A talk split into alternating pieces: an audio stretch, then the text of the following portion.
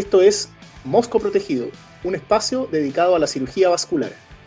Aquí discutiremos temas, haremos revisiones, entregaremos tips y entrevistaremos a los más destacados miembros de la cirugía vascular y endovascular. Nuestro objetivo es entregar una herramienta útil y moderna que acerque la patología vascular al residente y al cirujano general, aterrizándola a la realidad chilena y a la práctica habitual. Somos Felipe Corbalán y Juan Francisco Alamán. Esto es Mosco Protegido.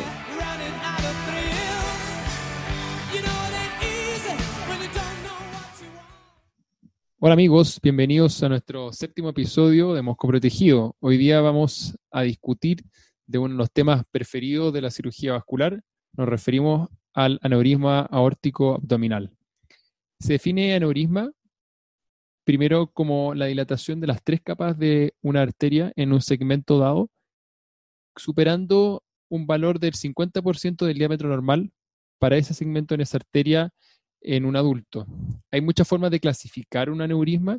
Puede ser desde el punto de vista morfológico, un aneurisma como fusiforme o sacular. También podemos definirlo desde el punto de vista de su ubicación como central o periférico.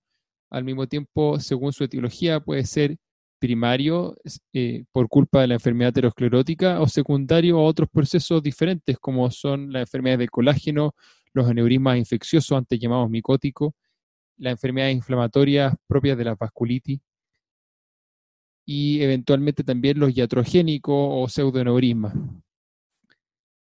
Hay factores de riesgo que permiten esperar con mayor frecuencia la patología y estos son los, el ser hombre, la edad, el uso de tabaco, antecedentes familiares de aneurisma y la presencia de otros aneurismas. Todos ellos son eh, factores de riesgo importantes para la aparición del aneurisma. Probablemente lo más importante es ser hombre, la edad sobre 65 años y el uso de cigarro. Sobre el uso del tabaco, esta es la principal causa para desarrollar aneurismas y además la principal causa para que crezcan y para que se rompan. ¿Qué tan frecuente es el aneurisma aórtico abdominal? La incidencia en países del primer mundo como Suecia es de 1,7, Reino Unido tiene tasas reportadas del 1,3 y en algunos estudios daneses esos números pueden ser un poco más altos, llegando hasta el 3,3, pero lo importante va a ser dependiendo del grupo que estemos midiendo, qué tan frecuente es la patología, pero está alrededor del 1 al 2%. Una vez hecha esta introducción respecto de lo que es aneurisma, en este capítulo nos vamos a referir preferentemente al EVAR y a la cirugía endovascular del aneurisma. Felipe, ¿qué es EVAR? Hola Juan Francisco, ¿cómo estás? Hola amigos, escuchas. Eh, antes de contestar tu pregunta, quiero decirte que tú mencionaste la incidencia de reportada de aneurisma en diferentes poblaciones y hay que mencionar ahí que en la medida que uno va subiendo en la edad se va encontrando con mayor eh, incidencia de pacientes con aneurisma y eso es lo que justifica en general los programas de screening, eh, que son una norma, digamos, en países como el Reino Unido. ¿Qué es EVAR? EVAR es una sigla cuya traducción es reparación endovascular de aneurisma el EVAR es una técnica quirúrgica que permite reparar aneurismas de aorta abdominal en este caso. Y básicamente lo que consiste en la instalación de un stent cubierto de tela o forrado en tela desde un segmento sano de la aorta que está antes de que empiece el aneurisma hasta otro segmento sano que está después del aneurisma. En el caso del aneurisma infrarrenal, que es el más frecuente, eh, normalmente la reparación con EVAR va desde el, desde el segmento inmediatamente debajo de las arterias renales hasta ambas arterias ilíacas. Y esto se hace a través de abordajes de las arterias femorales, que pueden ser abordajes quirúrgicos o abordajes percutáneos y a través de ese abordaje se eh, introducen prótesis que van envainadas y que se despliegan una vez que uno está dentro de la aorta. El objetivo de esto es eh, excluir eh, la zona de la, del aneurisma de la circulación. evitar que llegue sangre por lo tanto despresurizar el aneurisma. Lo que ocurre en la práctica, o lo que debería ocurrir, es que el aneurisma, que está lleno de sangre, pierde flujo, se trombosa y eso al perder presión tiende a achicarse. Eso es básicamente el EVAR. Y hay que decir que para hacer un EVAR se requieren ciertas condiciones anatómicas, ¿ya? que es lo que nosotros hablamos de la anatomía del aneurisma, la anatomía de la arteria. Eh, se requiere una zona de anclaje proximal, se requiere una zona de anclaje distal, se requiere que la arteria no sea muy tortuosa, se requiere que, el, que los dispositivos puedan entrar por las arterias, eso quiere decir que las arterias ilíacas no sean muy finas, que las arterias femorales no sean muy finas, y todas esas cosas se requieren para poder hacer un EVAR. Hoy en día, eh, en, el mundo y en Chile se ha llegado a la situación en de que en general la mayoría de los países se hace más EVAR que cirugía abierta, y ya se sabe que cuando uno, eh, cuando uno sigue al pie de la letra las instrucciones de uso, el resultado de la cirugía es mejor. Felipe, entonces la reparación endovascular lo que va a hacer es dejar el aneurisma ahí, a diferencia de la cirugía abierta, y está buscando evitar la progresión hasta la rotura del segmento aórtico y con ello la gran posibilidad de fallecimiento del paciente. Por lo tanto, lo que nos tendríamos que preguntar ahora es, ¿cuándo operar a un paciente de un aneurisma aórtico abdominal? Bueno, uno opera un aneurisma aórtico abdominal eh, en las siguientes situaciones, diría yo. Uno, cuando el aneurisma está produciendo algún tipo de complicación en el paciente, ¿ya? O cuando el aneurisma ha alcanzado un diámetro lo suficientemente grande que ponga en riesgo al paciente de una rotura y que por ende el paciente debe ser operado. En la primera situación que mencioné, son todos aquellos aneurismas que han tenido complicaciones. Por ejemplo, muchos aneurismas tienen trombos dentro del aneurisma, lo que se llama el trombo mural, que es bastante común. A veces ese trombo puede embolizar y puede provocar una embolía hacia distal, en este caso las extremidades inferiores. Esa es una razón en general para eh, operar un aneurisma. En segundo lugar, otros aneurismas pueden producir compresión de estructuras vecinas, llámese los uréteres, llámese las venas, y producir obstrucciones ureterales y producir, por ejemplo, eh, trombosis venosa por obstrucciones venosas. Esa sería también otra indicación para ir a reparar un aneurisma dado que está produciendo un problema. El otro problema es que el aneurisma puede producir dolor. Los aneurismas que empujan hacia atrás, hacia la columna, pueden erosionar cuerpos vertebrales y producir dolor. Eso también es otra razón para eh, operar un aneurisma. Finalmente, el crecimiento. El aneurisma, la historia natural es que tiendan a crecer. Y la tasa de crecimiento se estima que es alrededor de 1 o 2 milímetros por año. Bueno, hay aneurismas que crecen muy rápido esos aneurismas que crecen muy rápido están ponen al paciente en un riesgo mayor de una rotura y también de anularse. Y finalmente, eh, cuando el aneurisma ha crecido en forma asintomática durante mucho tiempo y llega a un diámetro, hay ciertos diámetros que son más críticos y una vez que el paciente alcanza cierto diámetro, uno debe operarlo. Yo te devuelvo la pregunta y te digo ahora, ¿cuál es ¿Cuál sería ese diámetro crítico en el cual uno debería operar un aneurisma? La pregunta ha sido muy discutida en las últimas décadas. Inicialmente fue discutido cuando se operaba la mayor parte abierto, porque lo que uno no quería era operar a un paciente y ofrecerle morbimortalidad, y sin embargo, si no lo hubiéramos operado, hubiese estado perfecto y nunca hubiese estado expuesto al riesgo de mortalidad. Y el estudio que viene a dar luz inicialmente a tu pregunta es uno muy famoso que se llama UCSAT, su sigla es UKSAT, un estudio británico dirigido por la doctora Janet Powell, donde randomizan aneurismas superiores de 4 centímetros, entre 4 y 5,5. Y lo llevan a cirugía o observación. Y resulta que no tienen grandes diferencias entre 4 y 5,5 los pacientes que se operan y los que no se operan. Esa fue la primera vez que se logró determinar que alrededor de 5,5 centímetros en adelante empieza a aumentar importantemente el riesgo de rotura del aneurisma si es que no lo reparamos. Este número mágico de 5,5 tiene algunos factores que lo hacen variar. Como tú me mencionaste ya, el paciente que quizás todavía no tiene 5,5, pero está creciendo de forma importante o está sintomático, evidentemente también el que está ya roto, todos esos pacientes se van a operar antes de 5,5.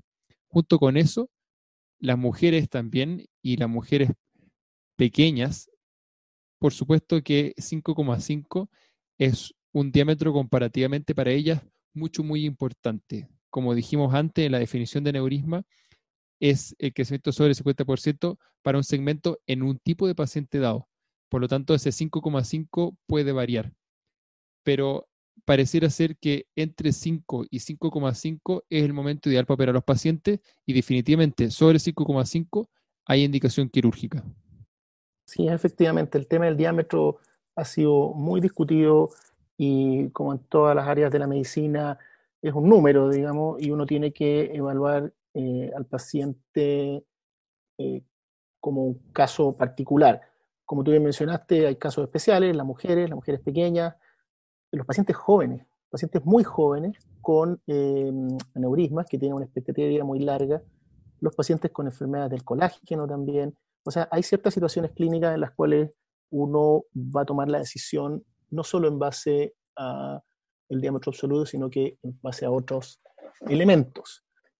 Quisiera complementar lo que acabas de decir, porque, sobre todo respecto a los jóvenes, y es muy interesante porque el mismo trabajo que yo te menciono, Luxat, empieza a tener una tendencia a mayor sobrevida en los pacientes operados bajo 5,5 centímetros cuando tienen más de 10 años de sobrevida. O sea, efectivamente, apoyando lo que tú comentas, que un paciente joven quizás hay que operarlo antes porque tiene muchos años de seguimiento y crecimiento por delante. Así es, y bueno, y hay otros factores más que son que a veces no son tan fáciles de dimensionar en los estudios, pero que son la experiencia del equipo quirúrgico y el volumen del equipo quirúrgico. Lo que está claro es que este tipo de patologías deberán ser concentradas para que los grupos logren un volumen mínimo sobre el cual se opere. Y eso es porque bajo ciertos volúmenes las mortalidades y los riesgos en general son mayores. Cambiando un poco el foco, quería comentar que la técnica EVAR partió en el año 90 con un argentino, el doctor Parodi, en el ICBA, año en que él operó dos pacientes eh, con esta técnica. Uno de ellos eh, anduvo favorablemente y el otro paciente no se pudo realizar la técnica y debieron hacer cirugía abierta. Y eso dio la partida para esta técnica, que en los primeros años fue muy experimental. Y ya a, mediados de los años 90 y, el año 2000 empezaron a aparecer los estudios que avalaban el uso de esta técnica. Entonces, no sé si Juan Francisco nos puedes comentar cuáles son los estudios más importantes que avalan la técnica EVAR. Hay cuatro grandes estudios randomizados multicéntricos que han venido a explicar la importancia del EVAR y su beneficio. Estos son el DREAM, OVER, EVAR y ACE. Estos cuatro grandes estudios son muy mencionados en la literatura y creo, creo que se pueden decir algunas cosas de ellos. DREAM fue un estudio multicéntrico hecho por los holandeses. OVER eh, fue la respuesta americana al gran estudio EVAR de los británicos y ACE finalmente el estudio francés. Todos ellos tienen resultado bastante similar. Lo que podemos comentar es que la reparación endovascular del aneurisma tiene una morbimortalidad a 30 días y a veces también hasta 6 meses después de la cirugía, brutalmente menor a la de la cirugía abierta. Sin embargo, tiene dos grandes problemas. La primera es que hay una tasa de reoperaciones, tanto tempranas como tardías, superiores a las que encontraríamos en la cirugía abierta. Y estas están entre el 10 al 20% de los pacientes. Vale decir, estamos reparándolo y está sobreviviendo, sobre todo en el periodo agudo, pero es un paciente que posiblemente requerirá de nuevas reparaciones para que esta menor morbimortalidad permanezca en el largo plazo. Y es por eso que tenemos el segundo problema que hace referencia a la aparición de mortalidad tardía en los aneurismas aórticos operados por EVAR. Esto está mencionado en la literatura anglosajona como el catch-up mortality y se refiere a que una vez pasados estos primeros seis meses y particularmente cercano al tercer año de sobrevida en adelante, las mortalidades observadas, sobre todo de causa aórtica, en EVAR empiezan a aumentar y eventualmente pueden hasta alcanzarse con la de la cirugía abierta. Pero los grandes estudios son los que te menciono, Dream Over, EVAR y ACE. Ahora, eso es en cirugía electiva de aorta. Hay un quinto trabajo muy importante de conocer que randomiza la cirugía EVAR o abierta en los pacientes con aneurisma roto, que es el IMPROVE. Y este estudio también demuestra una muy menor morbimortalidad en la cirugía endovascular de la aorta respecto de la abierta eh, Felipe. Así es, Juan Francisco. En el fondo, la menor mortalidad del EVAR paga su precio eh, en los meses siguientes y a veces en los años siguientes y paga su precio con la tasa de reintervenciones, con la tasa de reintervenciones de las endofugas, con la tasa de reintervenciones eh, por complicaciones de los accesos a veces u otros problemas.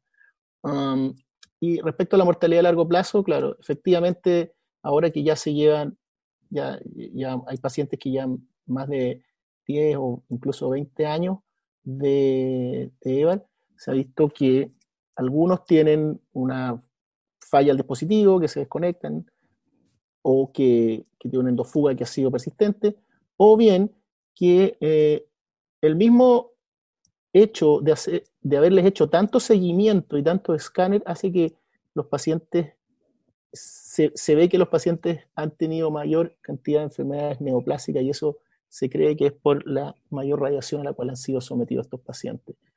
Y es por eso que eh, los protocolos de seguimiento han ido variando. En un principio hablábamos de cinco escáneres al año aproximadamente. Hoy en día ha entrado la ecografía para los casos más simples y hoy en día se habla de un escáner al año y si está todo bien quizá repetirlo cada dos o tres años. Eso va variando y las, los consensos van eh, año a año eh, en general disminuyendo la cantidad de exámenes siempre y cuando el aneurisma se mantenga bien, sin endofuga y sin crecimiento. Felipe, ya que lo mencionas, ¿podría definirnos qué es una endofuga?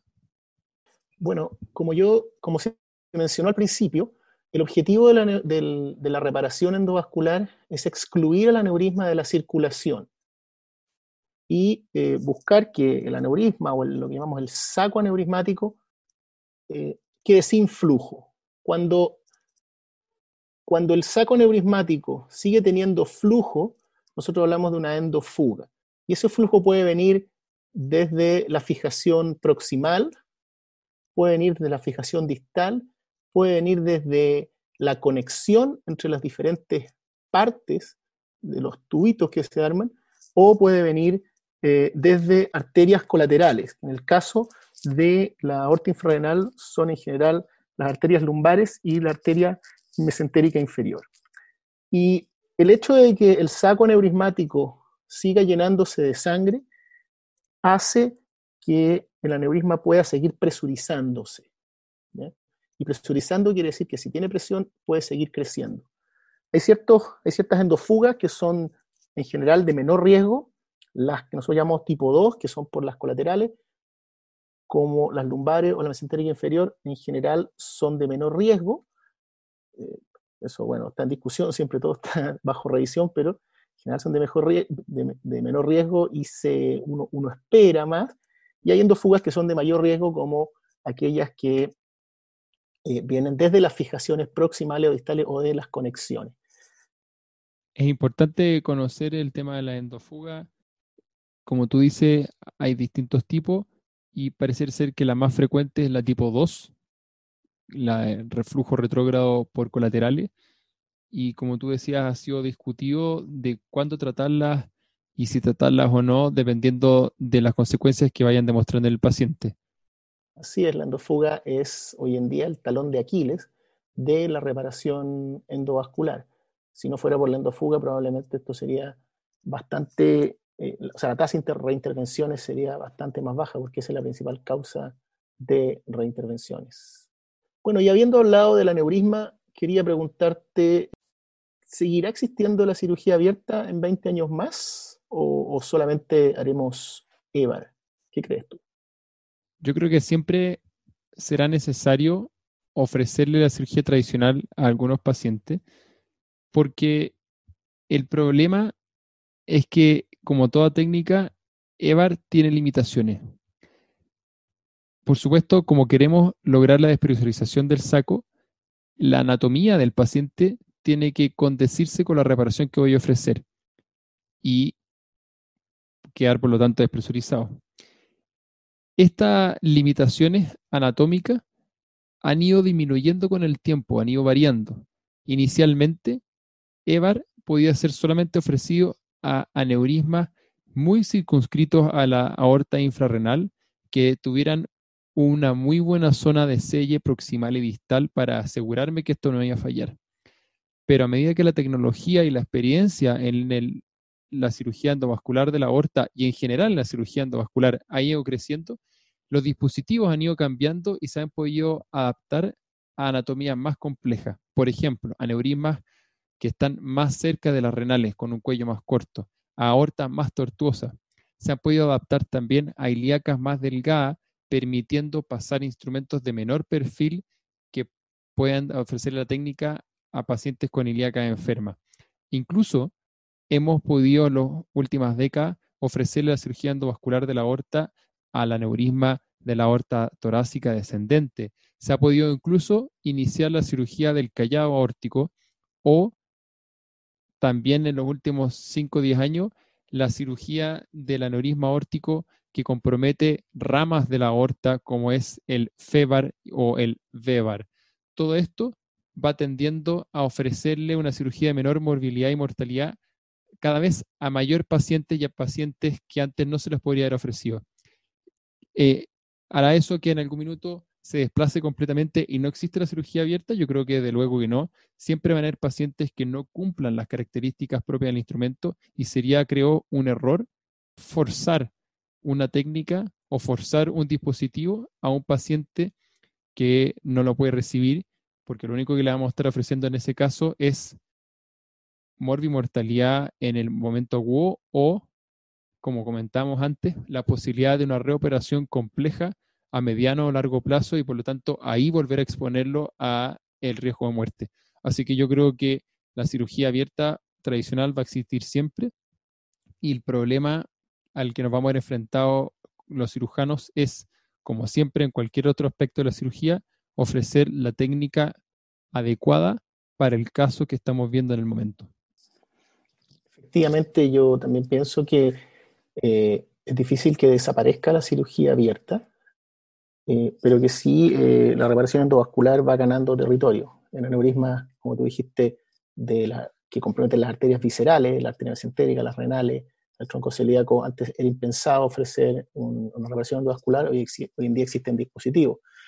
Existen hoy día dispositivos para el tratamiento del arco, o técnicas para el tratamiento del arco aórtico, existen dispositivos o técnicas más bien para el tratamiento incluso de la aorta ascendente. Eh, esto nos plantea un problema, y es un problema que se ha venido planteando en las últimas décadas con el boom de la reparación endovascular, que es que en la medida de que la reparación endovascular se hace más común, quedan menor cantidad de pacientes para operar con cirugía abierta y por lo tanto la experiencia de los cirujanos y los grupos va disminuyendo. y se requiere que para operar una, cirugía abierta, en general, eh, un cirujano entrenado y centro entrenado. Y si no hacemos cirugía abierta, eh, caemos ahí en, un problema. Eh, de hecho, para los residentes es un problema. Hoy en día los residentes de cirugía vascular, en general, yo diría, se pelean, si se quiere decir de alguna manera, los casos de cirugía abierta porque no son tan frecuentes como antaño. Aún así, eh, tiene que seguir existiendo y yo creo que va a seguir existiendo. Hay ciertas situaciones en las cuales todavía es difícil pensar en reparaciones endovasculares totales.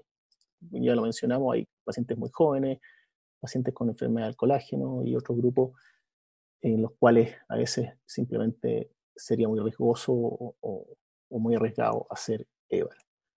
Finalmente, Felipe, quisiera hacerte una última pregunta. ¿Debiera existir una política de screening del paciente con aneurisma? ¿Deberíamos detectarlo y buscarlo activamente en la población? Y si lo hiciéramos, ¿eso tiene algún resultado positivo conocido previamente en la literatura? Bueno, el tema del screening ha sido un tema eh, que ya ha sido tocado en la literatura el estudio más, que ya tiene sus años, eh, es más, más bien categórico en decir que mientras más screening hacemos, y screening quiere decir una ecografía abdominal, más prevenimos muerte por aneurisma. Eh, y se requieren hacer un poco más de 200 ecografías para prevenir una muerte, según ese estudio. Yo creo que en nuestro país eh, todos los que trabajamos en centros tenemos protocolos o políticas locales para pacientes de alto riesgo. Eh, normalmente los pacientes vasculares son pacientes un poco cautivos, que tienen enfermedad eh, arterial extrema inferiores, que tienen enfermedad carotida, y uno a, eso, a ese grupo de pacientes los tamiza. En, los pacientes que no tienen la institución, con los protocolos que no tenga. Pero yo creo que quizá en nuestro país deberíamos avanzar hacia un screening a nivel nacional eh, y establecer los criterios que en la mayoría de los estudios se han establecido, que es el paciente mayor de 65, hombre, con antecedentes de aneurisma o que sea tabáquico. todos esos pacientes deberían hacerse, una, eh, hacerse un screening y eso debería ser una política nacional y yo creo que quizá deberíamos avanzar en eso. Bien, Juan Francisco, creo que con esto hemos eh, completado nuestro capítulo dedicado a aneurisma y a la técnica EVAR, que es tan común hoy en día. Creo que hemos ido tocando los puntos que son más controversiales en lo que es el tratamiento del aneurisma. Juan Francisco, ¿algunas palabras al cierre, finales? Creo que el aneurisma es una patología que vamos a ver cada vez más, lamentablemente en Chile, todavía tenemos mucho tabaquismo, tenemos mucha hipertensión y patología mal cuidada, tenemos pocas políticas de screening y sin embargo cada vez hacemos más imágenes por otros motivos, nos vamos a seguir encontrando con esta patología tanto el médico general como el cirujano y desde luego los cirujanos dedicados a la patología cardiovascular. Así que me parece un tema muy atingente. Muchas gracias Felipe, que esté muy bien. Chao, chao, gracias a ti.